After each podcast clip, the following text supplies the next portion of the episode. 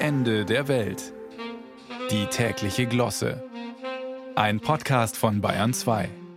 Jetzt mal Luft anhalten, denn bei der Fluggesellschaft Ryanair könnte es ja durchaus sein, dass jeder Atemzug extra berechnet wird. Einsteigen ist zwar im Ticketpreis enthalten, aber es soll Passagiere geben, die vor lauter Angst nicht aus dem Fenster schauen, weil das gebührenpflichtig sein könnte. Und wenn die Maschine im Winter zur Enteisung rollt, dürften viele Kunden zittern, weil sie überzeugt sind, dass Ryanair-Chef Michael O'Leary den Vorgang als kleines Abenteuer extra berechnet. Das große Abenteuer ist ja bekanntlich an ein Beschwerdeformular zu kommen. Ja, wer mit Ryanair unterwegs ist, darf sich getrost mit Indiana Jones messen. Kein Dschungeltempel hat mehr Fallgruben, Stolperdrähte und geheime Ausgänge als das Buchungsportal des angeblichen Billigfluganbieters. Die Aufpreisliste geht garantiert in keinen Kristallschädel, wie alle Jäger des verlorenen Rollkoffers gern bestätigen werden. Vor dem Bugrad des Schicksals sind wir ja alle gleich. Hollywood sollte das eigentlich mal verfilmen. Arbeitstitel 1299 Taschenkontrolle des Grauens. Die Dreharbeiten müssten allerdings in Memmingen stattfinden und komplett unter den Sitz passen, sonst werden die Aufnahmen deutlich teurer.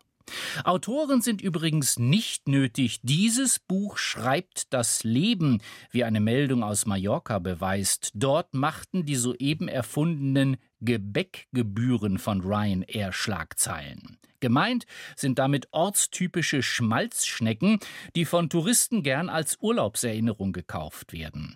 Bei Ryanair müssen sie allerdings in den Magen passen, sonst werden 45 Euro pro Karton fällig, wie Urlauber erfahren mussten.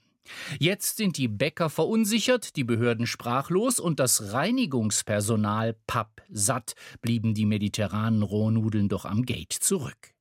Da stellt sich natürlich die Frage, was die Flugpassagiere falsch gemacht hatten. Offenbar enthielt das Sauerteiggebäck deutlich zu wenig Hirnschmalz, denn wenn es im Duty-Free-Shop am Flughafen gekauft worden wäre, so die Verantwortlichen, wäre es kostenlos transportiert worden, sogar von Ryanair.